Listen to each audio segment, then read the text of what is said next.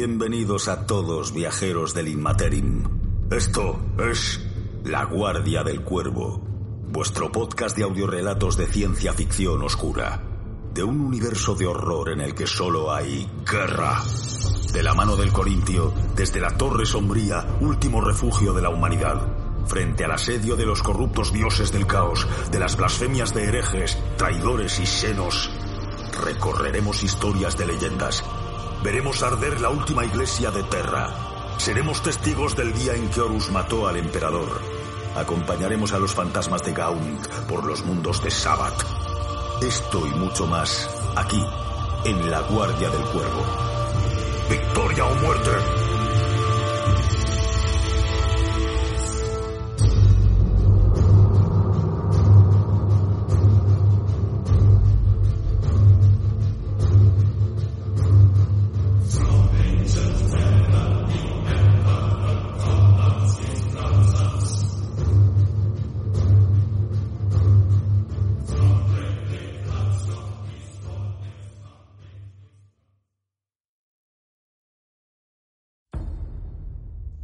Por las oscuras estrellas durante cinco veces la vida de un hombre común. Mucho antes de que nuestro glorioso emperador me hiciera uno de los suyos, y ya os digo esto. Los monstruos se arrastran sobre la destrozada faz de mundos sin número. Criaturas tan horribles que pararían el corazón de un hombre solo de verlas. Y ese es solo el principio de la auténtica pesadilla pues no hay mente mortal que pueda abarcar la maldad del alienígena en todas sus formas y diseños. Así que, ¿por qué debería sorprender al hombre sabio que en semejante galaxia de horrores la humanidad necesite sus propios monstruos si quiere sobrevivir?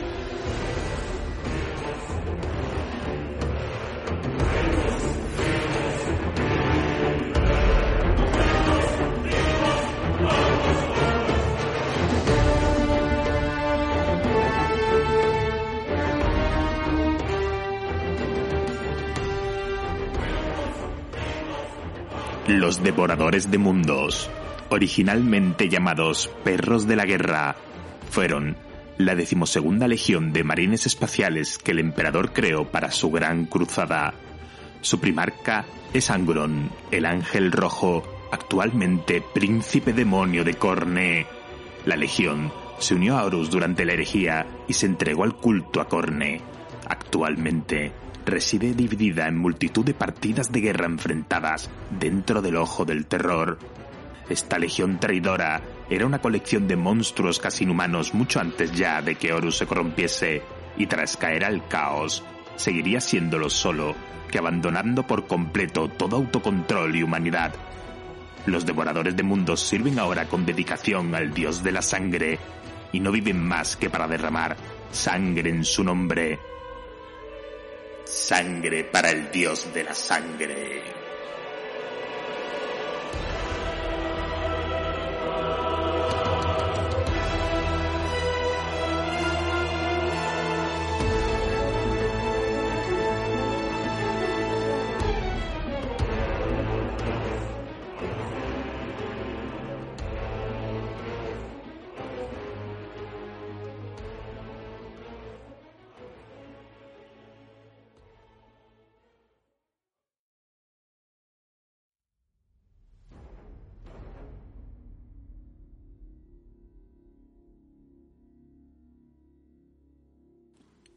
En los orígenes terranos de la decimosegunda legión, no parece que hubiera ninguna inclinación especial por ninguna tribu o ciudad-estado a la hora de tomar el influjo inicial de reclutas, como si lo hubo en otras legiones. No obstante, hay referencias sugerentes que apuntan a una criba psicológica destinada a distinguir a los candidatos más inherentemente agresivos y obsesivamente competitivos llevada a cabo en un programa experimental previo a la selección de neófitos que pudo haber sido aplicado en un puñado de otras legiones. Tanto si esto es cierto como si es una mera suposición hecha a posteriori para explicar los hechos evidentes, de los registros supervivientes se induce que la decimosegunda legión fue considerada desde un principio una fuerza altamente agresiva de guerreros irascibles y salvajes. El primer combate registrado de la Legión fue su empleo como punta de lanza de tropas de choque en la liberación de Saafrik, lanzando asaltos directos de aniquilación contra las fuerzas enemigas, tanto en campo abierto como en fortificaciones, y completando con éxito sus ataques, a pesar de su entonces relativamente escaso número, mediante el puro coraje y la furia de la violencia que podían desatar. Sin embargo, tras sus primeras batallas, la naciente legión parece haber sido mantenida en reserva por el emperador durante las fases finales de las guerras de unificación y toda la reconquista del sistema solar. Quizás, en caso de un repentino revés de la fortuna de la guerra, o como implican ciertas referencias veladas, para ser desatada en caso de deslealtad entre los ejércitos del emperador. Durante este tiempo, la decimosegunda legión fue mantenida en un estado de alerta permanente, entrenando sin cesar y creciendo constantemente en número, y en las ocasiones en que iban al combate, luchaban con un salvajismo casi alegre, destrozando a cualquier enemigo que se les opusiera, sin piedad ni flaqueo alguno, sin preocuparse de sus propias bajas ni pensar en los riesgos. Se cree que fue durante este periodo cuando el emperador les dio el apodo de sus perros de la guerra, como tributo a la forma tenaz y salvaje en que habían luchado para pacificar los narcoarrabales de la colmena Cefib, y en señal de orgullo por esto, el mastín rojo se convirtió en el emblema de la legión. Uno de los pocos registros de primera mano de esta época se encuentra en las memorias de guerra del coronel Bashar al-Bes Skor del 22 Regimiento Terrano de Dracos, que luchó junto a la decimosegunda durante la insurrección de Cerberus y que posteriormente sería famoso como comandante imperial del Proximal Secundus. Las fuerzas insurrectas habían masacrado a las castas gobernantes de la colonia penal excavada en el interior de un asteroide, y a raíz del lanzamiento, los cerca de 3 millones de habitantes esclavizados de Cerberus habían desatado una anárquica revuelta, con luchas y conflictos entre bandas casi continuos. Los intentos iniciales de imponer el orden por parte de las tropas terranas fueron hechos retroceder desordenadamente, pues entre los sublevados se descubrió un cuerpo de proscritos guerreros trueno, creídos muertos desde hacía mucho, que se llamaban a sí mismos los Daiktar. Dado que muchas de las legiones de marines espaciales ya estaban asignadas a las primeras flotas expedicionarias y en ruta hacia las estrellas, el emperador envió personalmente a los perros de la guerra Cerberus. Y parece ser que no se le escapó la ironía del suceso al hacerlo, con instrucciones explícitas de reclamar la colonia de Cerberus y descargar la ira del emperador sobre aquellos que le habían desafiado.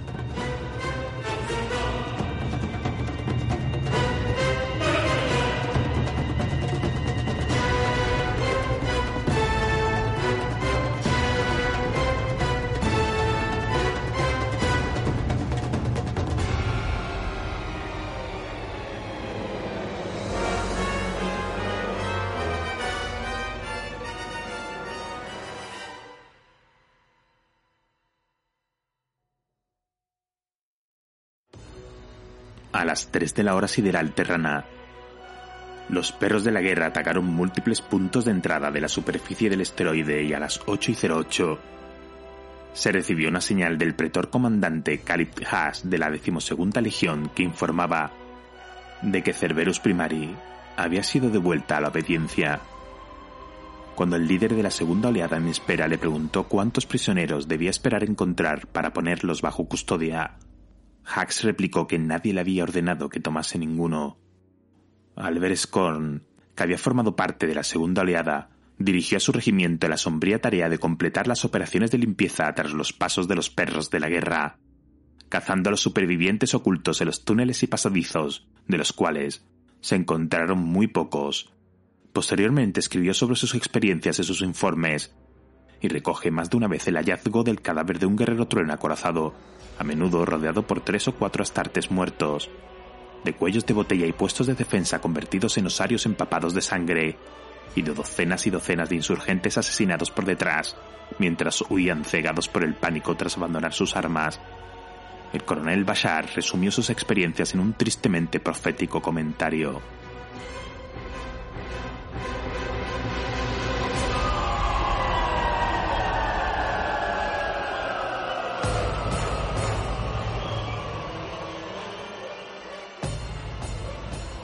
No dudo de la sabiduría del emperador al crear un mal necesario como estos temibles guerreros, ni dudo de su efectividad en combate. Sigue siendo mi ferviente esperanza, no obstante, que aunque pase toda mi vida guerreando por la liberación de la humanidad, nunca vuelva a ver una carnicería tan inhumana como la que he presenciado en los salones de Cerberus.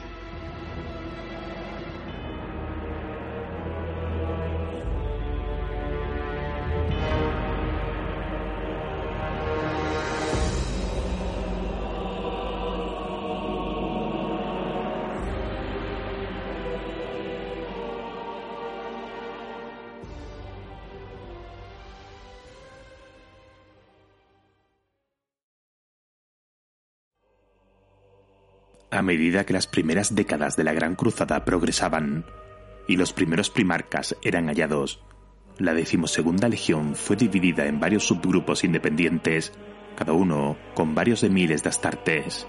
El más grande de ellos, de unos 8.000 perros de la guerra, junto con varios elementos de asalto y navales como apoyo, fue designado como la decimotercera flota expedicionaria, aunque rápidamente pasó a ser conocida como la sangrienta decimotercera. Estos destacamentos fueron enviados como una reserva móvil allí donde la lucha era más dura en los frentes de la Gran Cruzada. Allí sirvieron como tropas de asalto en gloriosas campañas junto a las legiones de los Ángeles Oscuros, los Guerreros de Hierro y los Lobos Espaciales. En otros lugares proporcionaron el golpe de gracia necesario para romper los puntos muertos que el ejército imperial no podía romper por sí solo, lanzando un único ataque furioso que hacía tambalearse a cualquier enemigo. Durante este tiempo los perros de la guerra se ganaron una reputación victoriosa, aunque a un alto precio, y se decía que sus asaltos solo podían acabar de dos formas, en masacre victoriosa o en simple masacre, dejando cualquiera de las dos opciones al enemigo incapacitado para resistir más. A pesar de su efectividad, muchos de los que lucharon a su lado les encontraron impredecibles para cualquiera que se pusiera en su camino, combatiente o civil, empezaron a circular rumores de que habían pasado cuchillo a regimientos auxiliares humanos que consideraban que les habían fallado en la batalla, y ellos guardaron una distancia cautelosa de las legiones junto a las que combatían. Se observó que los oficiales de la legión imponían un código de disciplina inusualmente duro, y sin duda era necesario pues los mismos perros de la guerra podían ser muy irascibles, y no era raro ver derramamientos de sangre entre hermanos.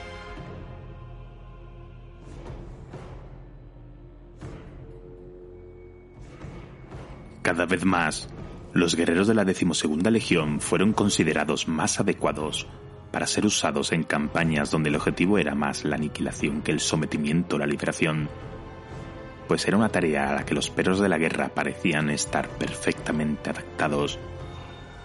A medida que las legiones crecían de tamaño y la mayoría de ellas se reunía con sus primarcas, el papel de refuerzo se volvió menos importante y los perros de la guerra fueron reunidos de nuevo bajo el estandarte de la sangrienta decimotercera, a la que se unieron varias unidades que, como ellos, se habían ganado una oscura fama más por su violencia descontrolada que por su disciplina militar, o que eran consideradas imposibles de usar en combates en los que se debía reducir el daño colateral al mínimo y el objetivo era la liberación antes que la destrucción. Esta concentración de tropas, centrada sobre el duro mundo volcánico de Bot, que había sido tomado por los perros de la guerra como terreno de entrenamiento unos años antes, incluyó regimientos de cazadores de cabezas procedentes de mundos salvajes y brutales pseudohumanos al límite de la desviación genética tolerada. A estos se unieron cuerpos tales como los titanes de la Legio Audax, en torno a los cuales había caído una sombra de sospecha desde la masacre de Lorin Alpha, y a los poco fiables clanes artilleros de Nemun, nómadas tecnobárbaros que habían luchado amargamente contra el Imperio antes de ser final y reticentemente sometidos. Al ver los informes de la reunión de fuerzas de Bot, se dice apócrifamente que el primarca Sanguinius comentó El emperador está reuniendo un carnaval de monstruos para su diversión, aunque dudo que cualquiera sobre el que sea desatado le vea la gracia.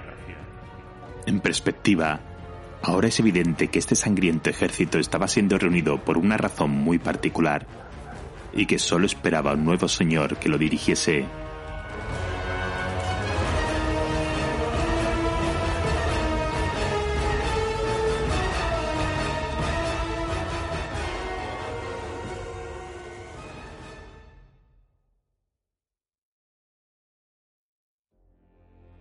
Tras la reunión de Angron con su legión, Este la renombró como devoradores de mundos en honor al ejército de gladiadores que había dejado atrás al ser atucido por el emperador, los devoradores de ciudades. Angron hizo extender los ritos sangrientos que había aprendido entre los gladiadores de su planeta natal, e hizo que todos los marines espaciales implantasen unos sistemas similares a los suyos, con el fin de convertirlos en máquinas de matar sin miedo ni remordimientos. Esta tecnología era inestable y peligrosa, y además tenía el efecto secundario de provocar ataques de ira espontáneos fuera de la batalla, por lo que el emperador prohibió su uso tras la purga de Gaena, en la que mataron a toda la población del planeta en una noche. A pesar de todo, Angron siguió usándola en secreto. Esta actuación y este rechazo hacia sus métodos por parte del emperador hicieron de Angron presa fácil para las tentaciones de Horus y los devoradores de mundos fueron una de las primeras legiones en traicionar al imperio durante la herejía.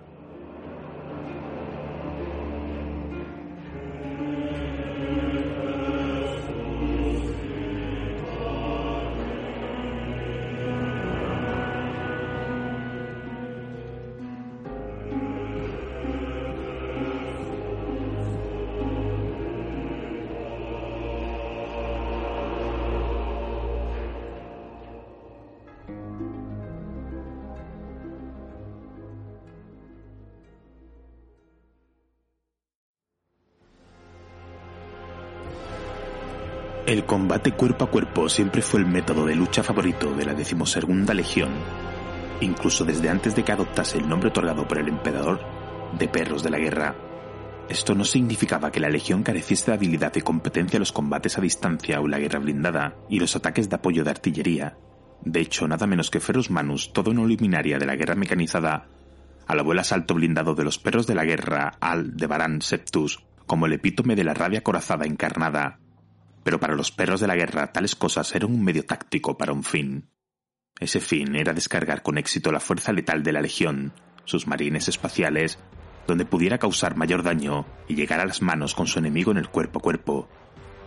No hay un signo más claro de esta preferencia por matar cara a cara en la Legión que la preponderancia del armamento para el combate cuerpo a cuerpo habitualmente portado por sus tropas de línea, además del ubicuo gladius o cuchillo de combate, Incluso los legionarios asignados a las escuadras de reconocimiento y a las tripulaciones de tanques solían llevar cuchillas sierra, navajas despellejadoras y bayonetas monoserradas, cuchillos adicionales, hachas y rebanadoras. En las unidades dedicadas específicamente al asalto, esta profusión de sangrientas herramientas de muerte era ampliada por un arma procedente de las tribus tecnobárbaras de Terra, el hacha sierra de amplio filo. Ya antes de caer al caos, Incluso antes de que Angron introdujera los implantes de combate, la Legión era conocida por su espíritu colérico, hasta el punto de que el emperador, al inicio de la Gran Cruzada, tuvo que prohibirles diezmar a los regimientos del Imperio Imperial que no habían cumplido con sus expectativas tácticas. Como casi todas las legiones de marines espaciales en su creación, la decimosegunda legión siguió el llamado patrón terrano de organización según dispuso el oficio militaris al inicio de la Gran Cruzada, pero incluso en este temprano periodo la disposición y el equipo de la Legión mostraban una considerable inclinación por el asalto directo y las operaciones en los letales campos de batalla designados como zona mortalis en la doctrina estratégica.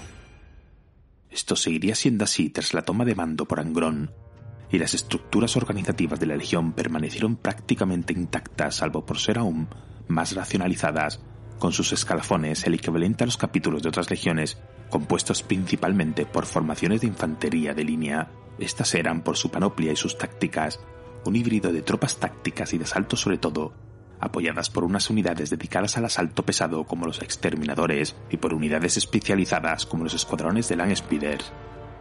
Esta organización se prestaba a una postura estratégica altamente agresiva y a tácticas beligerantes que, aunque eran extremadamente costosas en términos de bajas, también eran altamente efectivas.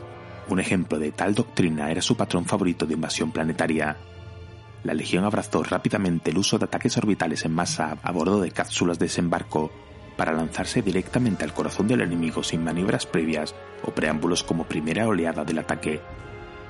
Este golpe repentino y aplastante estaba diseñado para mantener paralizado al enemigo luchando contra esa vanguardia, que a menudo sufría graves bajas mientras que una segunda oleada de unidades más pesadas y blindadas seguía sus pasos y se estrellaba contra las zonas de fuerte resistencia reveladas por la primera oleada, En estos ataques la Legión se lanzaba al asalto con furia asesina, a menudo luchando al mismo tiempo que las naves en la órbita baja, lanzando bombardeos de apoyo peligrosamente cerca o con titanes y otras unidades de asedio disparando en medio de la lucha junto a ellos.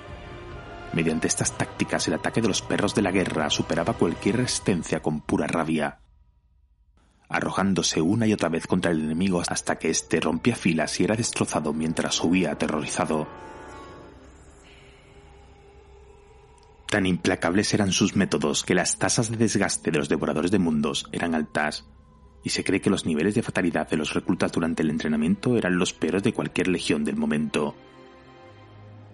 A partir de un determinado punto del entrenamiento, las competiciones gladiatorias y los ejercicios militares se convertían en combates totalmente reales, con munición auténtica y filos sangrantes, con el objetivo de elevar la habilidad y la fuerza del guerrero al máximo antes de considerarlo digno de unirse a las filas de los devoradores de mundos. A pesar de esta concentración en la habilidad individual, el resto de artes de la guerra no eran olvidadas por el régimen de entrenamiento de los devoradores, y compañías e incluso batallones enteros se enfrentaban unos contra otros en grandes competiciones y combates para aplicar tácticas y operaciones coherentes en conjunto bajo la mirada y el juicio de su primarca. Pero era siempre el campo de batalla lo que los devoradores de mundos ansiaban y donde sus campeones y oficiales eran elegidos. Para poder hacer frente a los rigores de su entrenamiento e incesantes campañas, bajo la dirección de Angron, los procesos de reclutamiento fueron estandarizados y acelerados y los aspirantes fueron tomados de varios mundos salvajes y feudales dispersos por todos los segmentos para satisfacer las demandas de la Legión. Los apotecarios de los devoradores de mundos adoptaron el uso del material genético del primarca para estabilizar y acelerar el progreso de los procesos de implantación astartes, siguiendo el llamado teorema de Gravilla. Junto a esto, empezó a evolucionar una práctica mucho más oscura en el seno de la decimosegunda Legión, el uso de implantes psicoquirúrgicos que potenciaban la agresividad y la tolerancia al dolor mucho más allá de lo que incluso la carne genéticamente diseñada de un miembro de las legiones astartes era capaz de aguantar, pero que arrebataban todo gozo y paz fuera de lo que se podían encontrar en la batalla. Para esto Angron ordenó el estudio de los implantes que había recibido de sus amos esclavistas, los infames clavos del carnicero, para que sirvieran de plantilla esto presentó dificultades, no obstante, pues los implantes de Angron eran reliquias de una tecnología perdida hace mucho, pero comprendida incluso por sus creadores, y retirárselos a Angron para estudiarlos de cerca hubiera sido fatal para el primarca. Debido a esto, los primeros intentos de duplicarlos por parte de los tecnomarines y apotecarios de la Legión parecen haber estado lejos de haber logrado el éxito, y resultaron en altas tasas de mortalidad y frenesí homicida irreversible de los reclutas de prueba.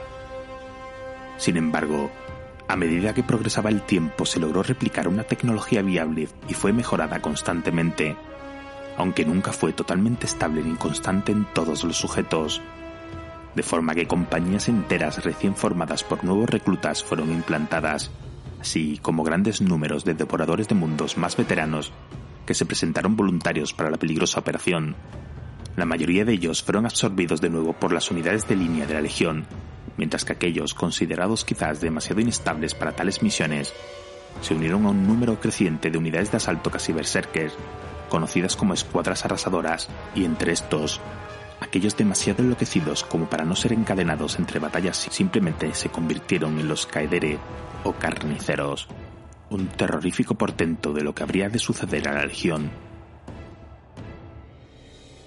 A pesar de sus riesgos y su coste, existen pruebas de que esta psicocirugía fue adoptada con entusiasmo, no solo porque potenciaba la capacidad de combate del marine espacial que sobrevivía a la implantación, sino también porque al hacerlo los devoradores de mundos creían que los acercaba espiritualmente a su primarca, haciéndose uno con su torturada alma y su rabia.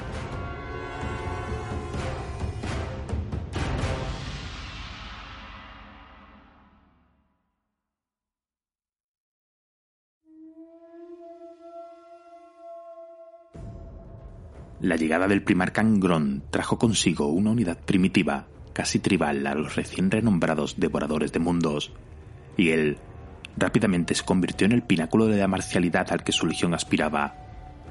Bajo su influencia, La tensión competitiva y temperamental que siempre había hervido bajo la superficie de la psique de la Legión fue canalizada y dada forma. El combate gladiatorio, que nunca acababa sin derramamiento de sangre y que cuando se llevaba a sus extremos era fatal, se convirtió al mismo tiempo en la base del entrenamiento de los devoradores de mundos, afilando sus habilidades de combate individuales al máximo y en una liberación vital de la agresividad y la sed de sangre frustrada, acumuladas por la Legión entre campaña y campaña. Los juicios por combate eran también la forma favorita de la Legión para solucionar disputas entre sus filas, y el derramamiento de sangre de guerreros enfrentados abiertamente era una cosa honorable a ojos tanto de Angrón como de su Legión. Si también se podía retar a alguien de mayor rango por el derecho al mando, aunque estos escasos duelos siempre eran a muerte. La aplicación más reverenciada de esta última práctica era en el acceso a los devoradores, este cuerpo de la Legión era la guardia personal de Primar Cangrón, aunque si él necesitaba una es otra cuestión. En la batalla, luchaban revestidos con armaduras de exterminador y portaban las armas más salvajes de la armería de la Legión. Esta banda guerrera solo incluía 12 miembros, y para entrar en ella, solo se podía entrar derrotando a un devorador en un combate singular a muerte, o si uno de ellos moría luchando contra el enemigo, se elegía un sucesor mediante un concurso abierto a todos los miembros de la Legión, del que solo un participante podía salir con vida. La estructura de rangos de los devoradores de mundos bajo el mando de Angrón se mantuvo simple y directa, ya que el primarca sentía poco más que desprecio por los adornos de las élites y las presentaciones y títulos sin sentido, y se dice que se negaba incluso a ser llamado señor, pero veía la virtud de una cadena de mando fiable y transparente en la guerra, los honores en los que la Legión y su amo creían eran las marcas guerreras de hermandad y las cicatrices del combate. Estas cosas trascendían el rango y hablaban de la valía del marín espacial que había dentro de la armadura. Las cadenas rotas de quien había luchado contra probabilidades aplastantes, una alusión a la sombría historia del propio Engrón, y la impresión de una mano sangrienta sobre el rostro o el corazón, otorgada por un líder de batalla para un guerrero cuya furia había superado a la de sus hermanos, significaban más para los devoradores de mundos que cualquier simple fruslería título o baratija.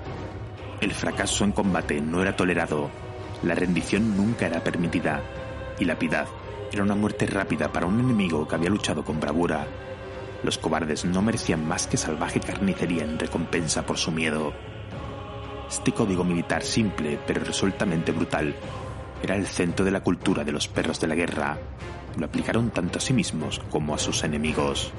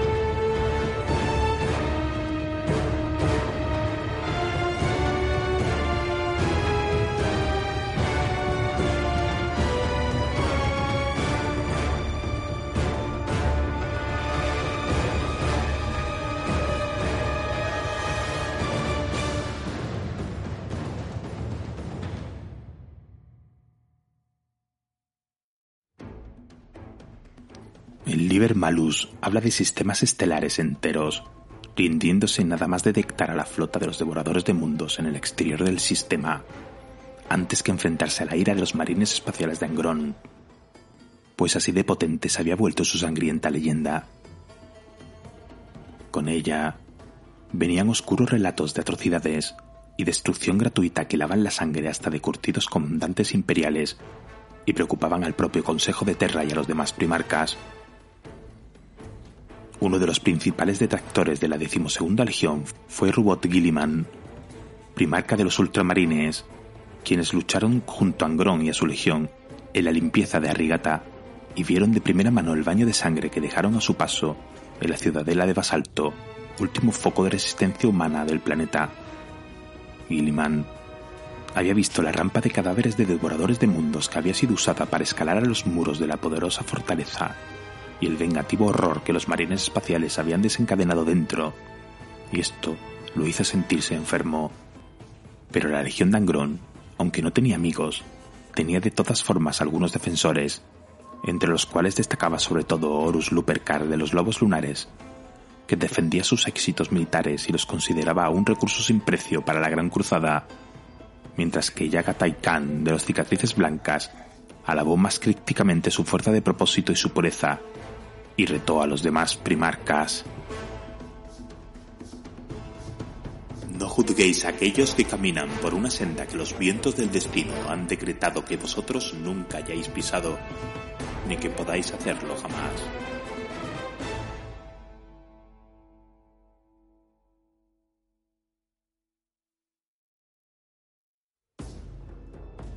A medida que avanzaba la Gran Cruzada, cada vez más militares imperiales susurraban que Angrón estaba loco y que su legión le había seguido a la locura. Estos susurros empezaron a ser expresados abiertamente en forma de descontento general y peticiones de censura cuando comenzó a difundirse que Angrón había ordenado a su botecario que llevase a cabo psicocirugías en toda su legión una vez se reveló la masacre de Guena. Esta acción realizada por instigación de Angrón resultó en el exterminio completo de la población del planeta que se había rebelado contra su comandante imperial designado en una sola noche de extraordinaria matanza. Se dice que los gritos psíquicos de los moribundos pudieron ser oídos por astrópatas a medio sector de distancia. Tras Gehenna, el Señor de la Humanidad envió a Manrus y a sus lobos espaciales para que se trajesen al díscolo primarca su presencia y así hacerle responder por sus actos. Sin embargo, esto dio lugar a una breve pero sangrienta lucha entre lobos espaciales y devoradores de mundos, que acabó con la victoria en combate personal de Angron sobre Rus. Pero en el proceso, aquel no pudo impedir ser rodeado por lobos espaciales. El emperador ordenó de todas formas que los devoradores de mundos se dirigieran a las fronteras excepcionales del espacio conocido para que atacasen a los alienígenas lejos de los mundos principales del imperio.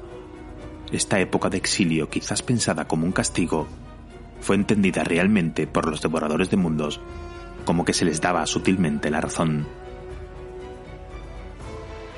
Angrón presionó entonces a sus tecnomarines para que siguiesen usando la tecnología prohibida hasta que casi todos los devoradores de mundos la hubieran recibido. Los ritos de sangre como su ingesta o las crueles luchas de gladiadores se convirtieron en una parte cada vez más importante de los rituales y costumbres de los legionarios mientras seguían abriéndose camino a sangre y fuego a través de una amplia franja de la galaxia. Pronto se hizo común ver a los devoradores de mundos compitiendo por el número de cabezas que podían tomar en cada batalla. Para algunos el resultado fue un incontrolable set de matanzas incluso fuera del campo de batalla. Sin embargo, los resultados de sus frentes eran tan efectivos que el imperio aceptó hacer la vista gorda ante las salvajes prácticas de los devoradores de mundos durante bastante tiempo. Al final, a medida que el cruel salvajismo de los devoradores de mundos no hacía sino empeorar, muchos de los hermanos primarcas de Angrón hicieron partícipes de su preocupación al emperador, quien en ese momento cometió un grave error. Deseando devolver al seno del imperio a la decimosegunda legión, el emperador se dirigió a Arus, el hijo en quien más confiaba y al que recientemente había nombrado señor de la guerra, para que se enfrentase a Angrón, se convirtiera en su mentor y lo sometiese de nuevo. Aquí se cometió un grave error de cálculo, pues Horus había sido corrompido por los poderes ruinosos de la disformidad, y en el iracundo corazón de Angrón, la amargura pronto se convirtió en traición. Horus vio en Angrón a un guerrero consumido por la amargura y el resentimiento hacia el emperador, así que con sus grandes dotes de manipulación no le fue difícil alimentar esos sentimientos y enfatizar la traición del emperador, haciéndole ver que el emperador era débil y que debía ser reemplazado por un gobernante más fuerte, un gobernante como Horus. Horus le había dicho a Angrón justo lo que quería oír. Y cuando estalló la herejía de Horus, los devoradores de mundos marcharon con gozo junto a las otras tres legiones traidoras originales, los hijos del emperador, la guardia de la muerte y los propios hijos de Horus.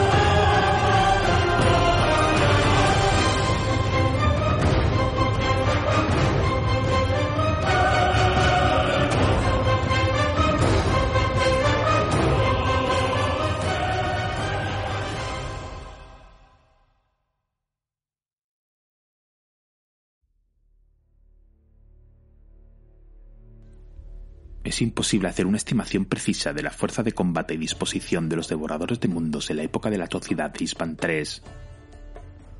Se sabía, no obstante, que estaba bien pertrechada y que era apoyada por la legión titánica de los lobos de Ascuas y una flota de al menos 60 naves de clase capital. La propia legión había estado implicada en combates casi continuos durante décadas y había sufrido enormes tasas de bajas, pero mantenía un ritmo de reclutamiento que probablemente ni siquiera el Señor de la Guerra había sido capaz de conocer en toda su amplitud. Las mejores estimaciones sobre sus fuerzas observadas en esa época las sitúan en torno a los 150.000 guerreros activos, colocando a los devoradores de mundos en los niveles medio altos de tamaño de las legiones contemporáneas.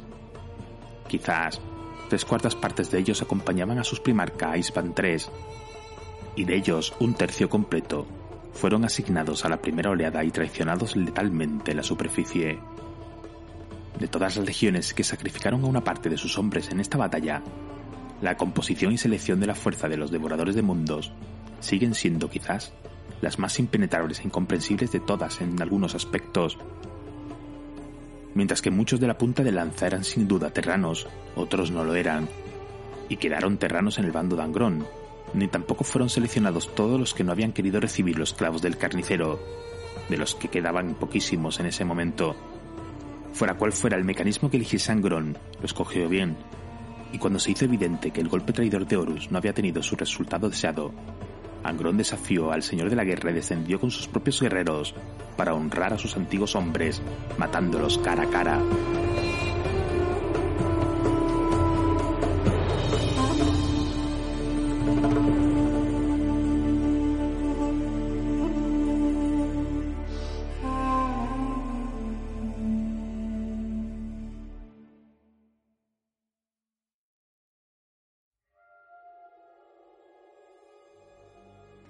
Desvanecidos en el ojo del terror y encadenados para siempre a la adoración de Corne.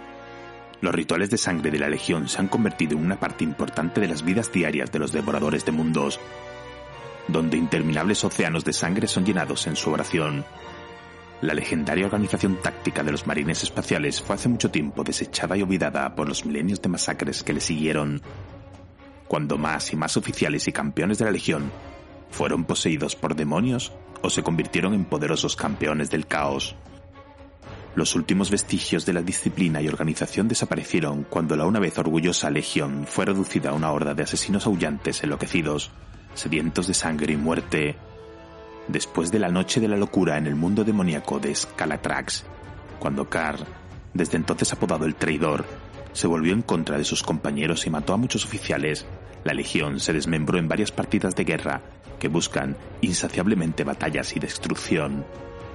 Esas bandas varían enormemente en tamaño desde simples campeones y pequeños escuadrones hasta compañías de un tamaño y fuerza considerables, capaces de producir una masacre inimaginable.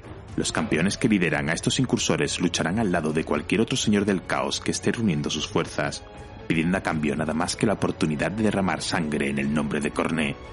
Pero incluso un señor del caos debe ser consciente de que su cabeza puede ser la siguiente en la pila consagrada al dios de la sangre. Pues solo hay una cosa en la que los devoradores de mundos creen, el derramamiento de sangre. El único propósito de su existencia es el de matar y bañarse en sangre en honor a su dios. Si la sangre viene de un enemigo, de un aliado o incluso de sus propias venas, no importa. Todo lo que les preocupa es que la pila de cráneos sangrantes que está erigida en el trono de Corne sea cada vez más grande, ya que después de incontables milenios de incursiones desde el ojo del terror, la semilla genética de los devoradores de mundos ha sido contaminada más allá de toda redención. Muchos sospechan que la semilla de Angron estaba corrupta desde el principio y que los marines espaciales a su mando estaban condenados desde el momento en que fueron creados. Otros apuntan a la historia conocida de Angron e insisten en que su legión podría haber sido salvada si las señales hubieran sido atendidas a tiempo. Independientemente de la versión correcta, los marines espaciales del caos de los devoradores de mundos tienen una necesidad física de matar y derramar sangre, conduciéndolos a una psicosis sedienta de sangre y a un estado de furia enloquecida es tan fuerte este deseo de matar que los devoradores de mundos se volverán los unos contra los otros para satisfacer su sed por la sangre hasta que un enemigo se presente. Su apariencia, primero como los perros de la guerra y luego en su nueva encarnación como los devoradores de mundos, la decimosegunda legión, llevaba una armadura blanca con las placas de los hombros y partes de la mochila de energía de color azul. A menudo, los astartes de esta legión modificaban su armadura agregando grandes picos en las placas de las sombreras, sino también para convertir la superficie de la armadura en un arma por propio derecho. Portar el yelmo de color latón denotaba veteranía. Cuando los devoradores de mundos cedieron a su sed de sangre y cayeron bajo la influencia corrupta del dios de la sangre, su heráldica blanca y azul dio paso al rojo sangre y dorado del latón. Los colores preferidos de Corne, aunque a menudo se pueden encontrar algunas piezas de heráldica original de la Legión, en piezas individuales de su armadura. Si bien la mayoría de los devoradores de mundos conservan su insignia original de la Legión, a menudo la marca de Corne y otros iconos y símbolos del caos como la estrella del caos la complementan. En la batalla, los devoradores de mundos emplean casi exclusivamente espadas sierra y hachas sierra para maximizar el derramamiento de sangre, aunque algunos de los guerreros más poderosos de la Legión usan poder arcano o armas demoníacas infundidas con el poder de un demonio del dios de la sangre. Otros marines espaciales renegados atraídos por Corne desde el final de la elegía de Horus han adoptado el aspecto de los devoradores de mundos, pero pocos pueden compararse con la experiencia que miles y miles de batallas a lo largo de 10.000 años han proporcionado a los devoradores de mundos originales. Lo que una vez fue la fuerza de asalto de choque más efectiva de la galaxia, es ahora una aterradora colección de salvajes berserkers y máquinas de muerte psicóticas que viven solo para derramar sangre y tomar calaveras para su señor Corné.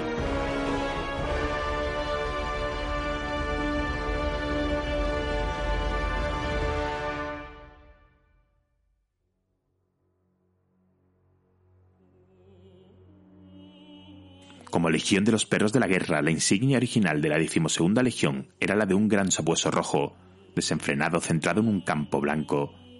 Este símbolo recuerda el nombre que les dio el propio emperador, ya que la decimosegunda Legión le recordaba los abusos de guerra blancos que los guerreros Yesh del norte de Terra usaban en sus tiempos.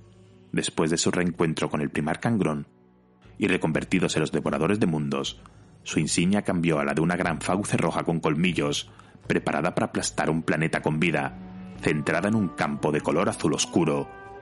Esta imagen icónica demostraría ser completamente adecuada para describir lo que vendría en el futuro. Las fauces eran una representación literal del nombre de su legión, los devoradores de mundos, así como la brutal violencia ejercida sobre aquellos enemigos que no cumplieron con los principios de la verdad imperial y no acataron los ofrecimientos del floreciente imperio. Después de su corrupción, muchos legionarios de los devoradores de mundos comenzaron a incorporar la estilizada runa de Corne, pintándola o tallándola en su serva armadura. Los berserkers de Corne de los devoradores de mundos también usaban una variante de la iconografía original de la legión, unas fauces con colmillos que envuelven un planeta superpuesto sobre la estrella de ocho puntas del caos.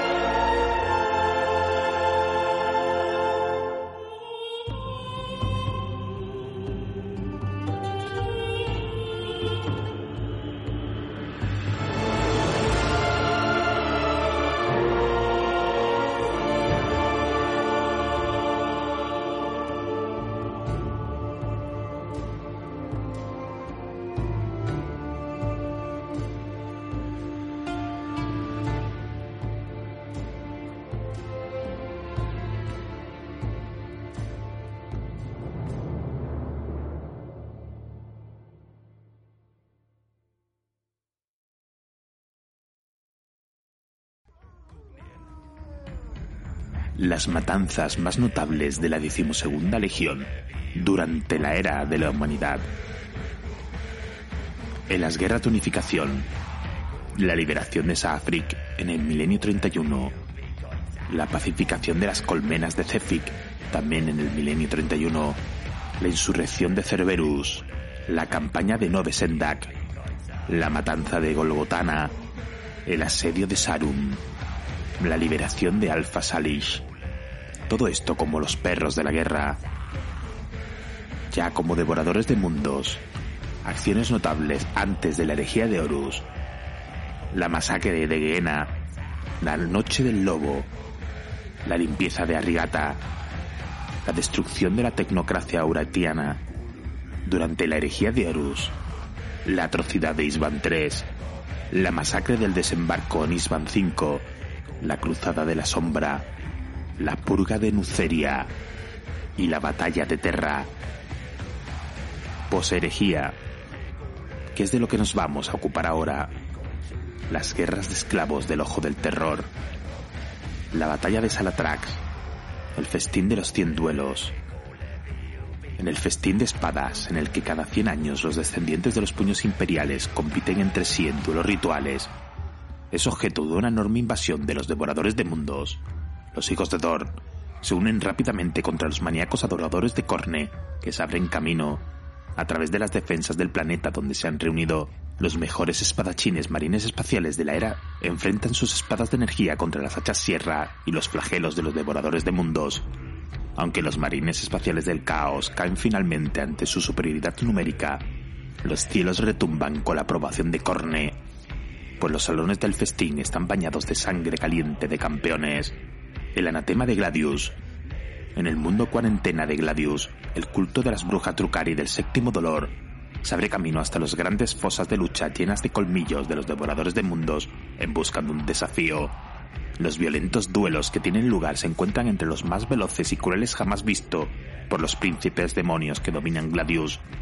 Aunque docenas de brujas y devoradores de mundos mueren acuchillados, a Cornel grada la intensidad de la carnicería y bendice la ocasión con una lluvia de sangre que devuelve la vida a los muertos. Se forja un lazo de cauto respeto entre las dos facciones, que acaba llevando a la invasión conocida como la Gran Apuesta Sangrienta de Anatema Quartus. Marea Roja, en el pacífico mundo comunal de Sotia, cae en la adoración de una figura carismática pero siniestra conocido como el Mesías Rojo.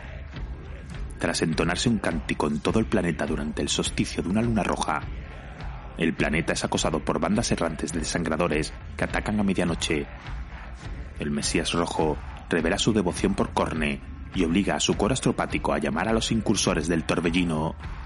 Poco después, una fuerza de corsarios rojos, reforzada por no menos de 300 berserkers de Corne, desembarca para empujar al planeta más allá del borde de la locura. La caza de cráneos de Octarius. La caza de cráneos de precio de sangre invade el sistema Octarius, tras enterarse de la siempre creciente espiral de violencia entre los tiránidos y los orcos que tienen lugar allí, deciden que la lucha allí debe ser verdaderamente intensa y que la mirada de Corne se verá traída al furor. Los devoradores de mundos no quedan defraudados. En un solo año, más de 8.000 millares de calaveras son ofrecidas al dios de la sangre, la más pequeña de las cuales es del tamaño de una roca. Bodha asciende a la demonicidad tras matar a un biotitán hierofante con la gran hacha del caído caudillo orco Mazda el Coloso. La caída del Valle de Ébano.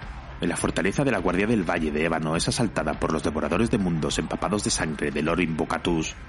Junto con ingenios demoníacos de sus aliados los bestias de bronce, Invocatus entra en los arsenales de los Guardianes de la Muerte para llevarse equipo de tecnología punta y poderosos artefactos de batalla de los relicarios del Valle de Ébano cuando los atacantes son rodeados y acribillados por la cobertura aérea de los guardianes de la muerte, los devoradores de mundos se marchan, dejando almacenes de armas vacíos y cientos de cadáveres con armadura negra detrás de sí.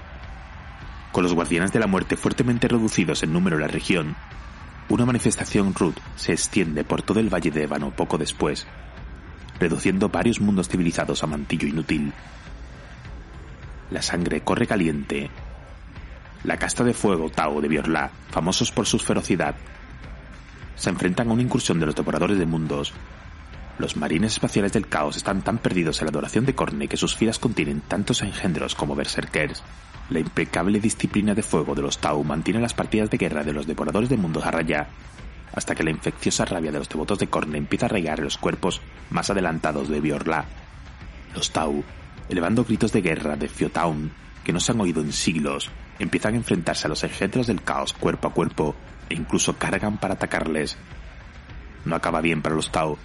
Millones de ellos mueren antes de que un concilio de seis etéreos sea reunido a toda prisa en el lugar para extender su tranquilizadora influencia sobre los cuerpos de la casta de fuego, restaurando el orden y permitiendo que los Tau se retiren a la órbita antes de que los devoradores de mundos puedan terminar de masacrarlos. En el torbellino de sangre, Karen el traidor y sus berserkers son enviados por Abaddon a destrozar el mundo forjado de metal, un planeta que alberga una reliquia de la era oscura de la tecnología que mantiene a innumerables demonios atrapados bajo su corteza. Junto con los renegados de la masacre carmesí, Khan y sus guerreros matan a tantos servidores y Skitari del culto mecánicos que llueve sangre de los cielos como señal del favor de Corné. Cuando los ángeles sangrientos desembarcan para reforzar a las tropas de adeptos mecánicos, los devoradores de mundos se encuentran con un enemigo digno, pero Khan sigue siendo imparable. Una vez logrado el objetivo del Señor de la Guerra, la ruptura de la jaula de demonios, sus fuerzas se retiran. Poco después, Khan y sus berserkers desaparecen en una tempestad de sangre.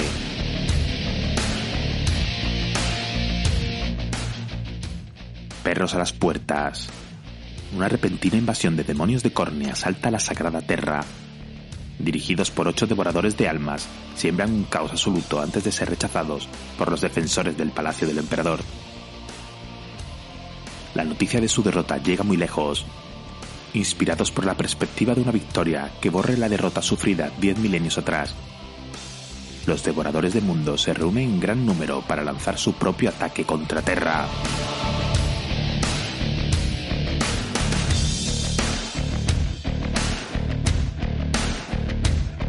Karen Traidor es un miembro de la Legión Traidora de los Devoradores de Mundos y el mayor campeón de Corne después de su propio primarca demonio Angron.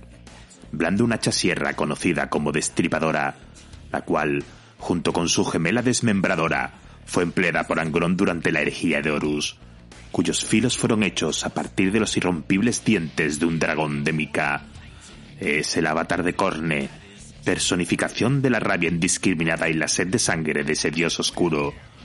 Como sus compañeros de la decimosegunda legión, fue objeto de los cruentos procesos de psicocirugía introducidos por Angoron a su llamada, y por tanto perdió todo sentido del miedo del peligro y su, y su excitación en y por el combate fue amplificada. Su amor por la matanza era tan grande que llegó a instalar un cuentamuertes en su casco para registrar el número de víctimas que causaba desde el final de la herejía de Horus, Khan ha sido un imparable y sangriento avatar de Corne. Tras la batalla de Salactrax, en la que destruyó la mitad de su propia legión, Khan ha estado cazando por el ojo del terror al frente de una partida de guerra de devoradores de mundos, masacrando cualquiera lo bastante digno de ser decapitado en nombre de Corne. Diez mil años después, durante la decimotercera cruzada negra del 999 del milenio 41, su ira se desató de nuevo sobre el imperio de la humanidad cuando se unió a unas cuantas de las más enloquecidas bandas de berserkers de Corne para enfrentarse a las legiones de guerreros del emperador reunidas en Cadia. Khan había sido reclutado en la decimosegunda legión de marines espaciales cuando ésta todavía era conocida como los perros de la guerra. Cuando fue seleccionado como neófito, fue entrenado en Bot de la Sagrada Terra bajo la supervisión del centurión Gruner junto a los demás neófitos veterano de las guerras de unificación y procedente de Germani, el canoso señor de los neófitos era un formidable guerrero de la decimosegunda legión. El torso de Gruner rebosaba de fuerza sobrehumana y mostraba un elaborado tatuaje de un depredador canino mordiendo a su presa. Aunque las cicatrices de la cirugía de conversión Astartes aún estaban frescas en los neófitos, fueron considerados preparados para empezar su entrenamiento como legionarios. Gruner introdujo a Khan en la competición una antigua y bien establecida tradición de la decimosegunda legión. Se esperaba que todos los perros de la guerra participasen en la competición, consistente en cosechar cráneos y alcanzar el millar antes que los demás. Cada uno de los compañeros de Khan preguntó sobre el premio. Gruner simplemente se encogió de hombros, pues él no lo sabía. Nadie se había acercado nunca a esa cifra. Cuando Khan inquirió vacilantemente que de dónde se suponía que debían obtener los cráneos, el gigante tatuado estalló en carcajadas, atrayendo la atención de los demás hermanos de batalla y neófitos que estaban lo bastante cerca como para presenciar la primera humillación de Karn. Sería una lección que lo acompañaría durante el resto de sus días. Este suceso no evitó que Karn sobreviviese a las pruebas para convertirse en un Astartes completo, y rápidamente subió de rango. Sus impresionantes talentos para el combate cuerpo a cuerpo y el asalto a cortas distancias le hicieron destacar en una legión formada por los asesinos más salvajes, eficientes y despiadados del naciente imperio de la humanidad, y para cuando la Gran Cruzada redescubrió al primar Kangron, Khan era ya el capitán de la octava compañía de asalto de la legión. En esa época era descrito como un guerrero profundamente bronceado de cara alargada y noble. La reunión de los perros de la guerra con su primarca estuvo lejos de ser algo alegre, no obstante. Angron, enfurecido por su rescate forzado a manos del emperador, que sentía como lo más despreciable de las traiciones hacia sus compañeros gladiadores, se había encerrado en sus aposentos tras ser traído a bordo de la nave insignia de la decimosegunda legión, la resolución adamantina, y en su rabia masacró, desgarró y desmembró a cualquiera que se atrevía a presentarse ante él. Khan, convertido a causa de esto en el oficial de mayor rango de la legión, fue también a intentar convencer a Angron de que tomase su lugar predestinado al frente de los perros de la guerra, y recibió una brutal paliza al negarse a pelear contra él, sin perder por ello su actitud desafiante ni pedir piedad. Con esta muestra de coraje logró atraer la atención de Angron, que detuvo su mano dándose cuenta de que los marines espaciales de la decimosegunda legión no eran la chusma de guerreros indignos que creía que eran. La ya de por sí impresionante reputación de Khan se volvió legendaria cuando Angron le ascendió al puesto de palafrenero personal, que combinaba los papeles de escudero, consejero y confidente personal. Sin embargo, hubo muchos tanto dentro de los rebautizados devoradores de mundos como fuera de ellos que, aunque respetaban la elección de Angron, dudaron de su sabiduría. El papel principal de un palafrenero era servir como contrapunto a la personalidad de su primarca y contrastar sus decisiones. A pesar de todas sus cualidades como guerrero, Karn no era ni paciente ni particularmente sutil, ni tampoco un gran orador, y en lugar de guiar y templar las palabras y decisiones de su primarca con sabiduría, a menudo seguía sus pasos en lo más duro del combate, matando a cualquiera que hubiese escapado de las hachas sierra gemelas de Angoron. Cualquier palabra moderadora que pudiera haber pronunciado era rápidamente olvidada en la emoción de la batalla. La primera descripción de Khan como seguidor del caos procede de la masacre de leales en Isban 3. En ella se presenta al infame devorador de mundos como un hombre agobiado por una oscura locura durante la batalla contra el capitán leal Garbier Loken de los hijos de Horus. El proceso de su corrupción no ha sido detallado salvo por la frase soy el camino octuplo que dirige a Loken, que se refiere a la filosofía de Corne dedicada a liberar al individuo de todo apego y engaño, hasta hacerle entender la verdad de todas las cosas. El 8 como el número sagrado de Corne. Esta es la única explicación dada por Khan sobre su repentina transformación. Seis meses después de que el emperador aprobase la quema de Próspero, el capitán Menes Caliston de los Mil Hijos dirigió una escuadra de sus hermanos de batalla a la destrozada superficie de su mundo natal para rastrear en busca de cualquier señal de supervivientes o de su primarca Magnus el Rojo. En su lugar, fueron sorprendidos por una fuerza mucho mayor de devoradores de mundos que también estaban próspero por sus propias razones malignas. En la consiguiente lucha, la mayoría de los mil hijos murieron y un inconsciente, Caliston, fue capturado por Khan. Khan interrogó a Caliston en cuanto se despertó sobre las razones por las que habían regresado próspero. Capitán de los devoradores de mundos le reveló que ellos habían venido por orden de Horus para recoger un colgante de hierro en forma de una cabeza de lobo aullando a una luna creciente, pues había formado parte de la armadura del Señor de la Guerra y podía ser usado para contactar con él mediante un ritual hechicero. Sin embargo, Caliston se dio cuenta rápidamente de que había otra razón por la que Khan había acudido a su destrozado mundo Utilizando sus habilidades innatas y sus poderes psíquicos, logró manipularle para averiguar que buscaba ciertos artefactos arcanos que le permitirían librarse del ansia de matar que le carcomía la mente y retirar los neuroimplantes propios de su legión. En un intento por ganárselo y rescatar al noble hombre que había sido, Calisto le dijo a Khan que, aunque los artefactos se habían perdido irremediablemente, él podía usar sus poderes para replicar sus funciones y curarle de su aflicción. Sin embargo, Khan estalló de furia después de escucharle, pues tal acto de compasión hería su orgullo de guerrero. Viéndose en peligro de muerte, Caliston se liberó y atacó psíquicamente la mente del berserker. Pero no logró más que acabar con la escasa cordura que aún le quedaba. En sus últimos momentos de vida, mientras era destrozado a golpes por Khan, predió que a partir de entonces sería una fuerza incontenible que se volvería contra cualquiera que intentase canalizarla para su propio beneficio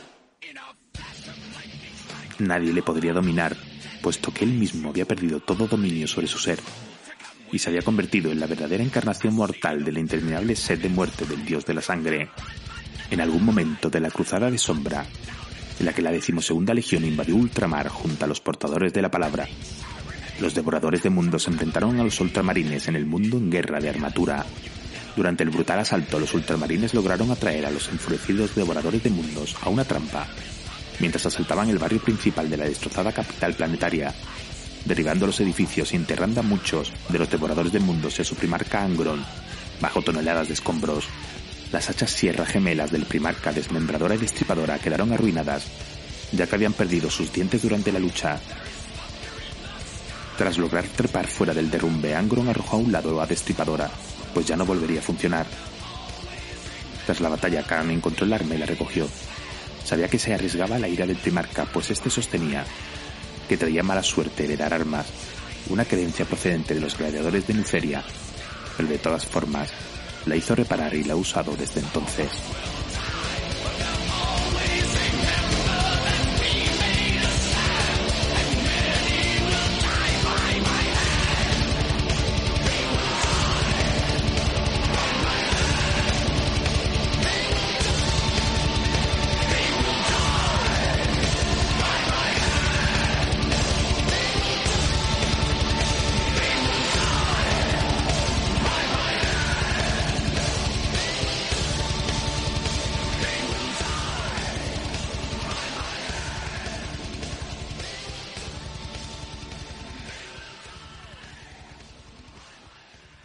Khan participó también en la destrucción de Nuceria y en los enfrentamientos que allí se dieron contra los ultramarines. Fue en esta batalla cuando Khan vio con sus propios ojos la transformación de Angron en un príncipe demonio y donde ayudó a su padre a acabar con los bibliotecarios que habían intentado asesinar a Lorgar, primarca de los portadores de la palabra.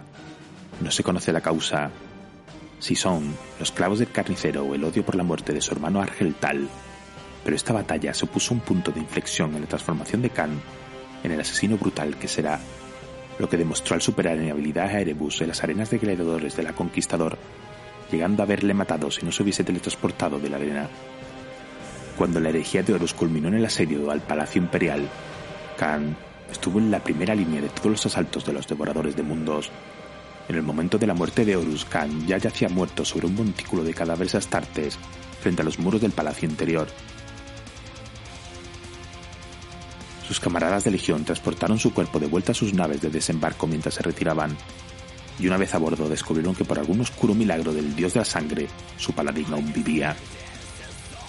Si fue Cornell quien insufló la vida de nuevo en el cuerpo del berserker, o si fue el interminable clamor de la batalla lo que revivió a su espíritu sediento de sangre, sigue siendo un misterio. Pero desde entonces Khan ha sobrevivido a las batallas más sangrientas de los últimos diez milenios y nunca ha vuelto a estar tan cerca de morir. Karn juró que los hijos de Angron no volverían a conocer la derrota, pues él no lo permitiría. Sus enemigos caerían o ellos se ofrecerían a Korn en su lugar.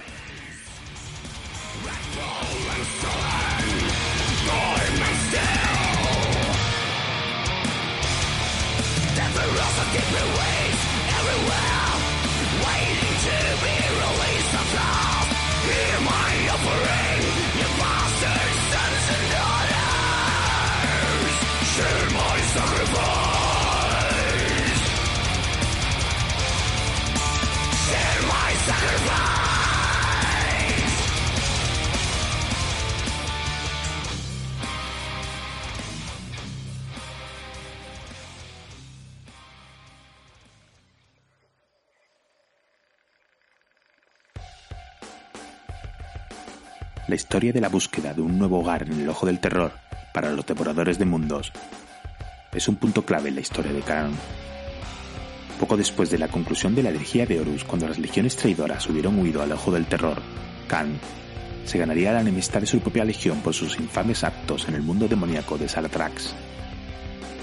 En la batalla de Salatrax, Khan se hizo al mismo tiempo legendario y odiado entre los guerreros berserkers de su legión los devoradores de mundos y los hijos del emperador se enfrentaron en mitad del estremecedor frío de aquel helado mundo demoníaco. Tras un día entero de crueles luchas, la terroríficamente gélida noche de Scalatrax comenzó. Horrorizados por unas condiciones que afectaban incluso a sus sobrehumanos metabolismos, los marines espaciales del caos de ambos bandos acordaron un alto el fuego temporal, y todos se retiraron a sus refugios pues la noche traía consigo un frío tan terrible que podía matar hasta unas tartes en cuestión de minutos. Karn se enfureció enormemente ante la idea de retrasar su matanza durante siquiera una sola noche, y al ver cómo sus camaradas de legión se arrastraban de vuelta a sus refugios como cobardes, tomó un lanzallamas y los redujo a cenizas, matando con su hacha sierra destripadora a cualquiera que intentó enfrentarse a él. Durante el subsiguiente caos, Khan fue asaltado por tres enemigos desconocidos. Sin detenerse, el berserker saltó contra sus oponentes. Una bala perdida de Volter le golpeó a Khan en su pectoral, lo que cambió la trayectoria de su salto y le obligó a despachar a uno de los guerreros desconocidos con un golpe improvisado del revés con su hacha sierra. Entonces se revolvió y hendió la pistola Volter del tercer asaltante antes de dejarlo inconsciente al estrellarse contra el suelo. Rápidamente blandió a destripador a su izquierda y el hacha sierra mordió profundamente la garganta del último astarte traidor, haciendo saltar chorros de sangre arterial en el gélido aire. Mientras estaba de pie sobre el guerrero caído y éste intentaba recuperar su arma, Khan reconoció el rostro del marine. Era su antiguo centurión Gruner, apoyando su espalda en un rincón entre los cuerpos de sus hermanos caídos. Gruner habló de locura y de traición, maldiciendo a Karn por atreverse a atacar a los hermanos de batalla de su propia legión. Karn no le escuchó y remató a Gruner allí mismo. Como principal campeón berserker de la decimosegunda legión, Karn había estado en los muros del Palacio Imperial. Había sido el último en ser sacado de Terra, con su cuerpo destrozado después de matar a un millón de los lacayos del falso emperador en la brecha de la Puerta del León. Nadie superaría jamás su cómputo de muertes. La competición había terminado finalmente y él había sido el vencedor. Khan creía que la debilidad de los demás marines espaciales del caos había sido la razón por la que habían sido derrotados en la batalla de Terra. Debilidad, tanto de las demás legiones traidoras como de los propios devoradores de mundos. Lleno de asco por la flaqueza de sus camaradas, el elegido de Corne continuó matando a hijos del emperador y devoradores de mundos por igual, ganándose el título de El Traidor. Y en definitiva, destrozando la unidad de su legión y reduciendo las partidas de guerra dispersas e independientes de berserkers de Corne. Estos destrozados restos de las grandes compañías de la decimosegunda legión nunca volverían a unirse de nuevo y permanecerían divididos y enfrentados durante los siguientes diez milenios. Desde entonces, Khan ha sido el imparable y sangriento avatar de Corne, dedicándose a cazar por el ojo del terror al frente de una partida de guerra de devoradores de mundos, matando a cualquiera lo bastante digno como para morir en nombre del dios de la sangre.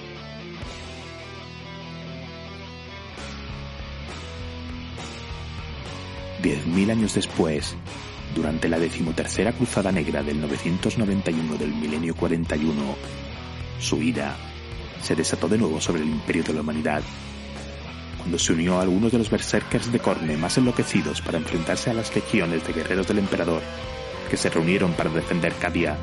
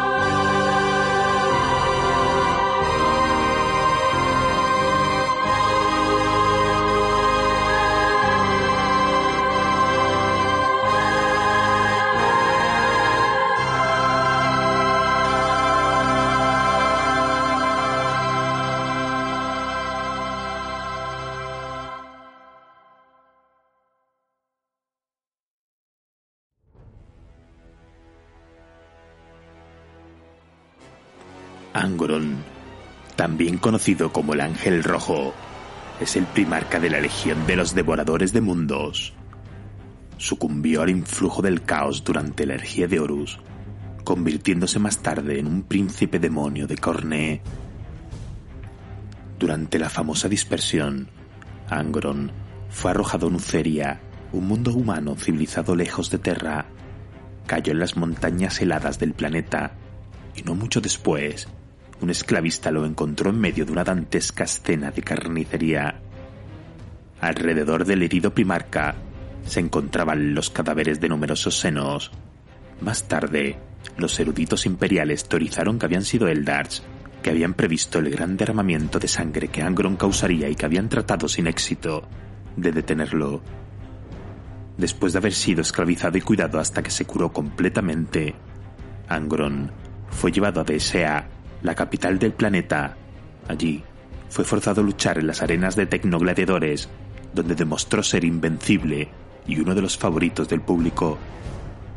Muchas veces trató de liderar a sus compañeros gladiadores en una revuelta, pero siempre falló.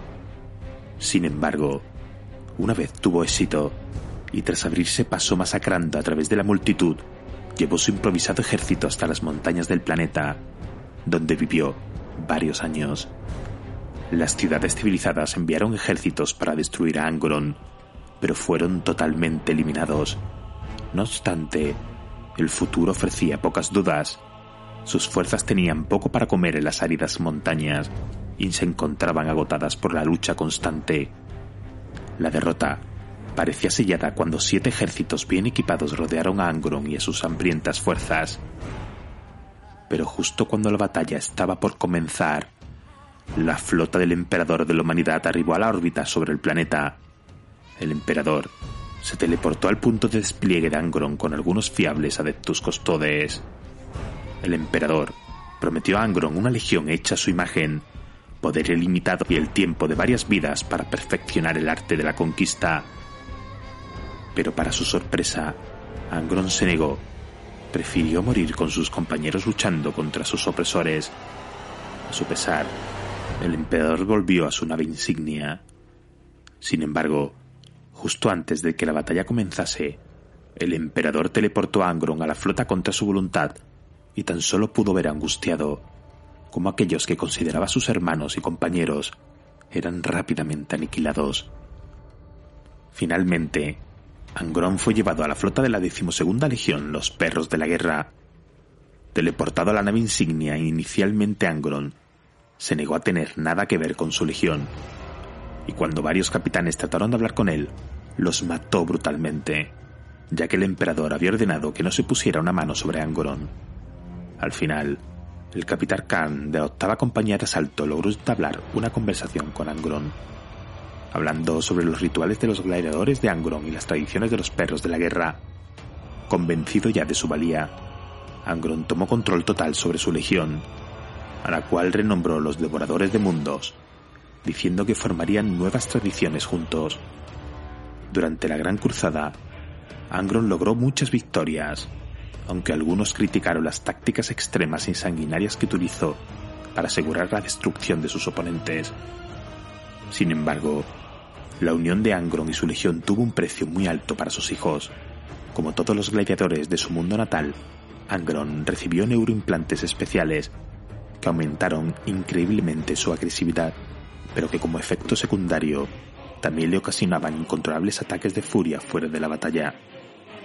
Angron ordenó a sus tecnomarines duplicar esta tecnología y a todos los reclutas que se sometiesen al proceso, que los convertiría en guerreros agresivos y sin miedo a pesar de las ventajas evidentes, el emperador se disgustó y ordenó que se detuviera.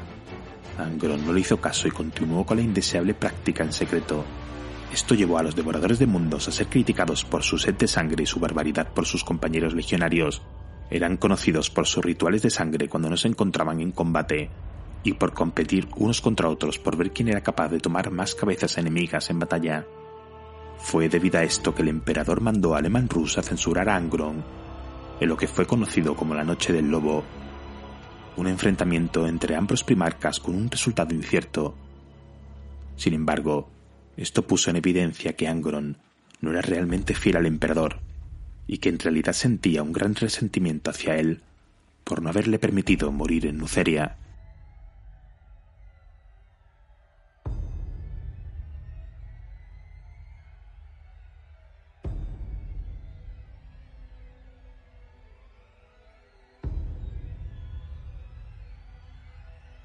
El emperador envió a Horus para que volviese a someter a Angron, un error fatal, ya que Horus ya se encontraba corrupto por las fuerzas del caos. Al ser un maestro psicológico le dijo a Angron exactamente lo que quería oír, que el emperador era un hombre débil, carente de honor, y que habría un lugar para él en un nuevo orden, junto con la promesa de venganza contra los hermanos primarcas que habían criticado su legión. Angron no necesitó mayor convencimiento y lanzó su legión al lado de Horus cuando la energía de Horus estalló Oh!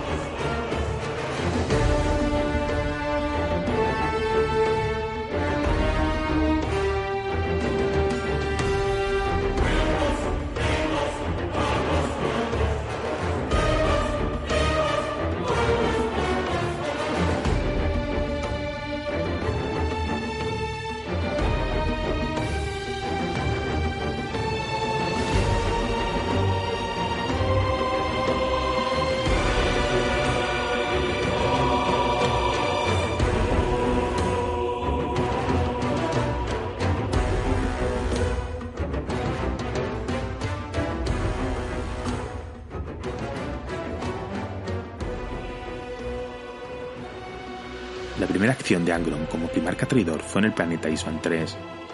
Tras el ataque orbital que diezmó a las tropas traicionadas, Angron descendió al planeta en una segunda oleada de desembarco para acabar con los pocos supervivientes. Aunque en un principio esto enfureció al Señor de la Guerra, el resto de comandantes traidores comprendieron que en el momento la mejor oportunidad que podían tomar era seguir la carga del Ángel Rojo, por lo que llevaron a cabo un ataque a gran escala en el planeta. Angron desembarcó al frente de 50 compañías de devoradores de mundos y se dirigió hacia las posiciones en las que se encontraban sus antiguos subordinados. Debilitados tras la batalla anterior y el bombardeo, poco pudieron hacer contra la brutalidad de su padre y sus hermanos. Poco más se sabe de las acciones de Angron en Isvan 3, pero puede suponerse que siguió luchando en la superficie del planeta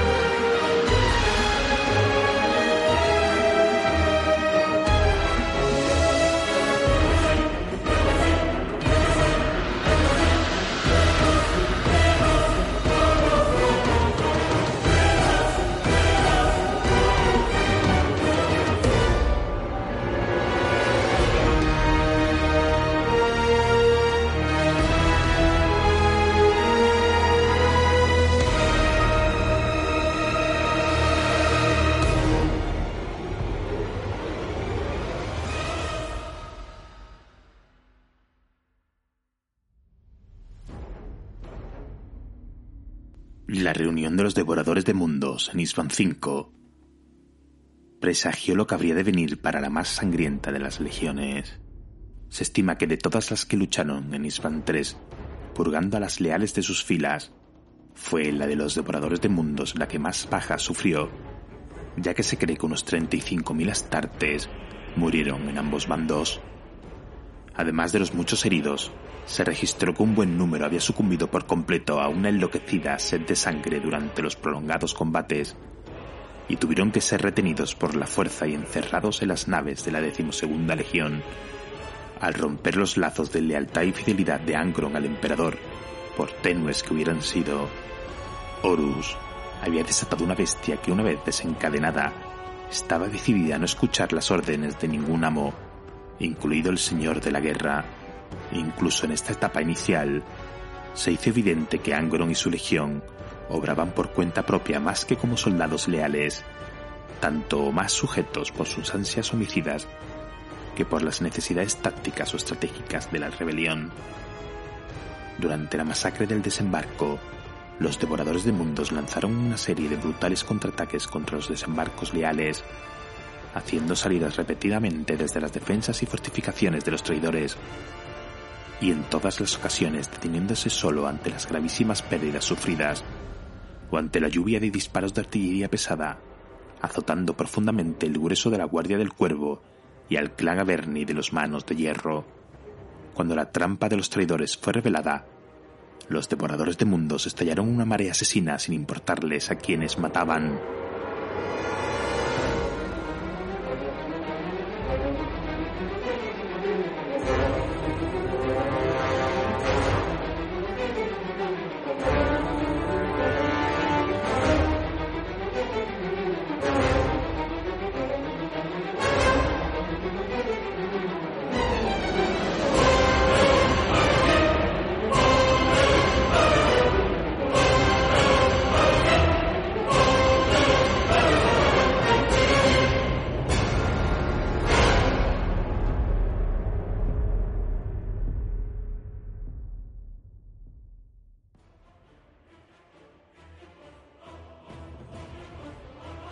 Tras los eventos ocurridos en la masacre de V, Lorgar, primarca de los portadores de la palabra, pidió a su hermano Horus la oportunidad de destruir a los ultramarines como venganza a la humillación que estos les provocaron en monarquía.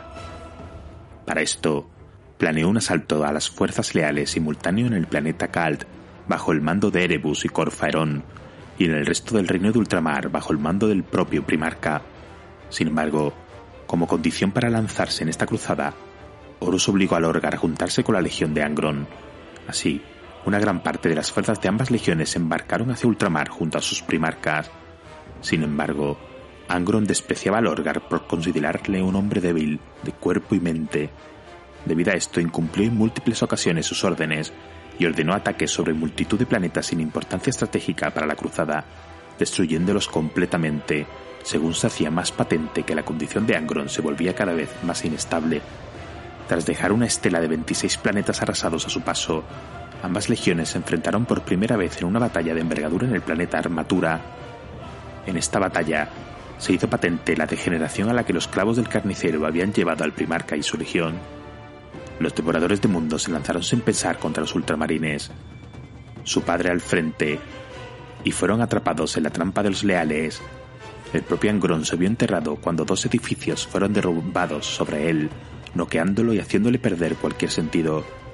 En esta situación solo los clavos pudieron ofrecerle fuerzas, y el primarca entró en un frenesí que le permitió excavar varios metros, incluso kilómetros, con sus hachas para salir de la tierra. Esto las destrozó, por lo que cuando un titán Warhound intentó aplastarles a él y a su hermano Lorgar, que había acudido en su rescate, tuvo que detenerle con su propio peso el tiempo suficiente para que sus tropas lo destruyesen. Tras este episodio, Lorgar desveló a su hermano los miedos que pesaban sobre él, que los clavos del carnicero estaban matando a Angron a una velocidad cada vez mayor, y que la única posibilidad de sobrevivir era volver a su planeta de adopción, Nuceria, y encontrar a alguien que pudiese comprender mejor este artificio. En un principio Angron se negó, pero accedió a cambio de la promesa de destruir el planeta cuando acabasen.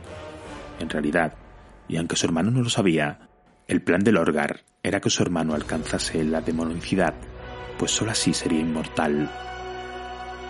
Tras su descenso en el planeta, lo primero que hicieron ambas legiones fue visitar el lugar donde se desarrolló la batalla entre las fuerzas de esclavos y los esclavistas del planeta. Aquí Angron lloró a sus hermanos caídos y afirmó su odio hacia el emperador por no haberle permitido morir junto a ellos. Tras esto, viajaron hacia la ciudad del planeta donde descubrieron que la historia oficial sobre esa batalla fue que Angron había huido, dejando a sus hermanos detrás. Esto enfureció sobremanera a Angron, que no soportó las mentiras que se habían contado sobre él, y ordenó la destrucción de la ciudad y posteriormente el resto del planeta.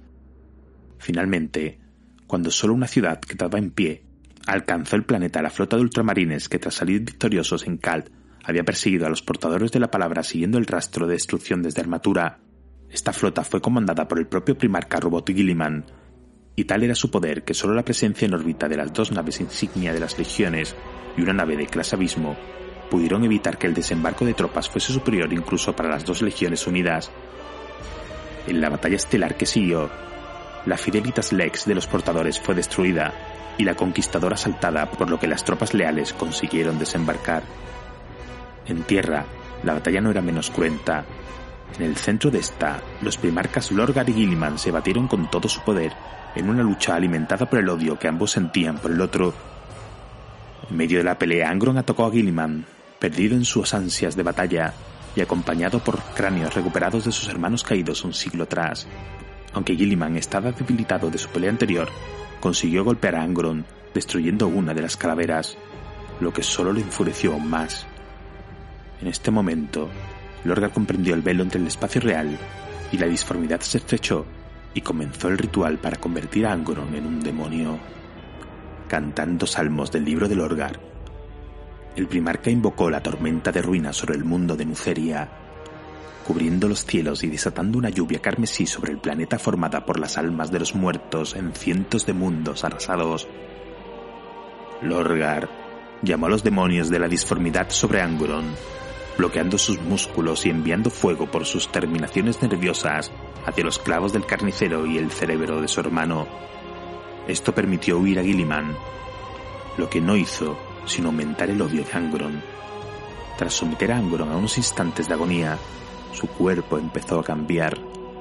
Relámpagos de energía disforme cayeron sobre él, quemando su piel y envolviéndole en una capa de fuego Dentro de esta los músculos del primarca se expandieron y tomaron una forma nueva. Su carne se tornó roja, del color de la carne desnuda tras haber ardido, y sus huesos se fundieron y se convirtieron en bronce. Sus botas se convirtieron en garras y sus colmillos en dagas afiladas, y todo su cuerpo onduló por las energías de la disformidad. En plena transformación, su primera acción fue salvar a su hermano del ataque de los últimos bibliotecarios de los devoradores de mundos y del Dregno Lorque, que habían atacado al Orgar por temor a lo que la transformación de Angro supondría para la Legión, destrozó el sarcófago de la máquina de un solo golpe y mató a los 19 bibliotecarios, a cada uno de una forma, con sus nuevos poderes demoníacos. Con este acto Angron completó su ascensión, bajo los ojos de toda su legión, y entregó su alma al dios de la sangre. Los clavos nunca más se clavaron en el cráneo del demonio, y se convirtió en una bestia de puro odio tras Nuceria, el demonio Angron fue encerrado en las bodegas de la Conquistador, esperando a que su legión adecuase la nave a sus deseos. Para esto, encomendó a Karan el asesinato de 300 de los civiles de la flota y la construcción de un trono con sus cráneos. Desde las bodegas, la presencia del primarca cambió tanto la nave como a sus tripulantes. Sus rugidos hacían que sangre supurase por las paredes, y cada vez que sus hijos lo escuchaban, entraban en un frenesí de asesinato dando muestras de la caída de la legión en la adoración de Corne. Salvajes y brutales, los devoradores de mundos encontraron rápidamente un nuevo señor en la forma del dios de la sangre, que demandaba eternamente sacrificios y cráneos. Angron condujo su legión a su adoración, y su forma mutó en una retorcida monstruosidad roja que empuñaba una brillante espada rúnica.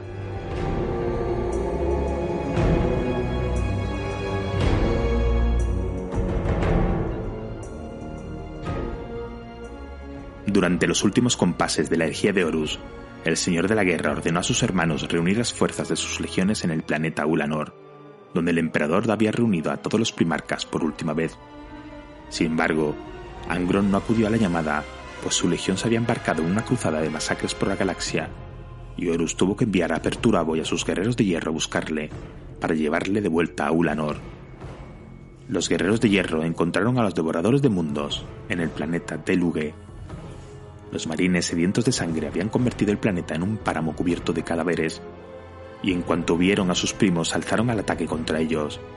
Dirigiendo a los devoradores de mundos se encontraba el propio Angron, que se enfrentó en combate singular a Perturabo.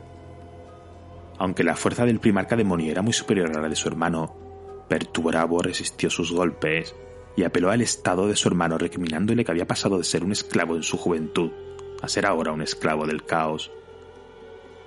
Utilizando la misma técnica que Lehman Rus había utilizado durante la Noche del Lobo, Perturabo rodeó a su hermano con sus robots del Círculo de Hierro, rodeándole y acribillando al demonio. En este momento, apareció una flota de los ultramarines en la órbita del planeta y Angron, en su estado de locura sangrienta, amenazó a su hermano diciendo que así morirían los dos. Sin embargo, Perturabo recurrió a la furia de su hermano recordando que ya una vez había visto morir a sus guerreros mientras no podía hacer nada y le preguntó si iba a permitir que sus devoradores de mundos sufriesen el mismo destino que los esclavos de Nuceria. Esto impulsó a Angron a recurrir a sus poderes, creando una tormenta disforme en la órbita del planeta que permitió a las dos legiones escapar rumbo a Ulanor, donde se reunieron con el resto de las fuerzas traidoras.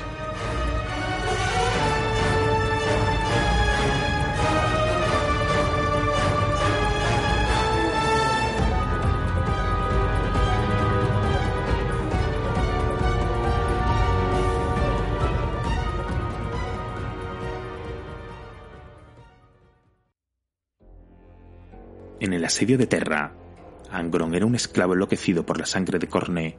Exigió que Horus le permitiera atacar directamente el Palacio Imperial, impidiéndoselo por la barrera psíquica que rodeaba el mundo y lo debilitaba.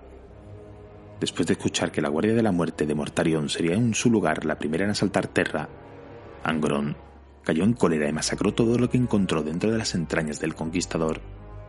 Lothar Sarrin temía que asesinara al sacerdote técnico que atendía el reactor de los buques, arriesgándose a una crisis catastrófica. Esto obligó a Karn a enfrentarse a Angron dentro de la nave, donde el primarca reveló que sabía el destino final del octavo capitán y deseaba sustituirlo como el elegido de Corne. Los dos lucharon, sin embargo, antes de que Angron pudiera acabar con él, Karn colocó un sensor de teletransporte en el primarca que lo transportó al laberinto cambiante dentro del cercano buque insignia de los amos de la noche. Ocaso Angron quedó atrapado y pasó su tiempo luchando contra las muchas trampas dentro del laberinto. Más tarde, cuando los rituales de los traidores debilitaron la barrera psíquica del emperador en Terra, Angron fue disparado y dirigido hacia la superficie. Angron apareció frente a Terra como un meteorito en llamas, aterrizando y matando a amigos y enemigos por igual. Luchó hasta llegar a las murallas del palacio donde vio a Sanguinus y rugió en desafío. Angron se enfureció, pero debido a los efectos persistentes de la barrera del emperador, no pudo perseguirlo hasta el palacio. Durante la batalla por el puerto espacial de la Puerta del León, Angron destruyó un Capitolio Imperialis y un Leviatán, pero fue nuevamente incapaz de avanzar más allá de los muros del palacio. Cuando el puerto espacial Puerta de León cayó en un asalto del traidor masivo y el escudo del emperador se redujo para abarcar solo al santuario Imperialis, Angron lideró una horda de devoradores de mundos hacia el muro de la eternidad. Finalmente Horus fue herido por el emperador y los traidores se vieron obligados a huir de Terra en la derrota. Ya salvajes y brutales, los devoradores de mundos encontraron rápidamente un nuevo maestro en la forma del dios de la sangre Corne, exigiendo eternamente sacrificios y cráneos. Angron condujo a su legión a su adoración y supervisó el retiro de su legión al Ojo del Terror. Después de su llegada al Ojo del Terror, Corne elevó a Angron al rango de príncipe demonio y le concedió el manto de un mundo demoníaco.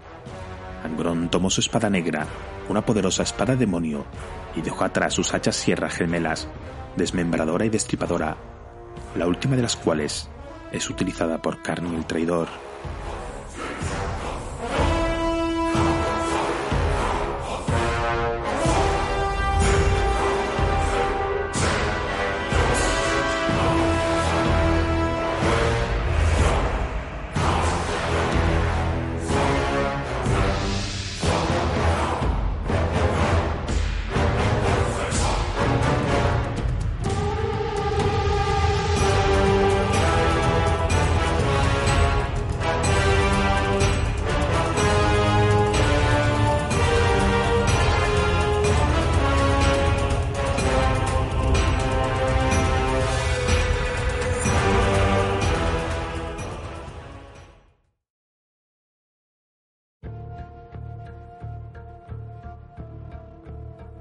Saludos viajeros incansables del Inmaterion. Hasta aquí nuestro nuevo programa de la Guardia del Cuervo, Los Devoradores de Mundos. Os habla el Corintio desde la Torre del Cuervo aquí en Deliverance. Seguimos vigilando desde las sombras. Continuamos nuestro viaje por la galaxia y os traemos a esta decimosegunda legión de marines espaciales del caos, nuestra primera caótica. Espero que la disfrutéis. Queremos, en primer lugar, agradecer a las más de 100 personas que nos han apoyado en las redes sociales para hacer este programa extra y que saliera en este mes. Aquí lo tenéis, el primer capítulo caótico de Marines Espaciales para vuestro deleite.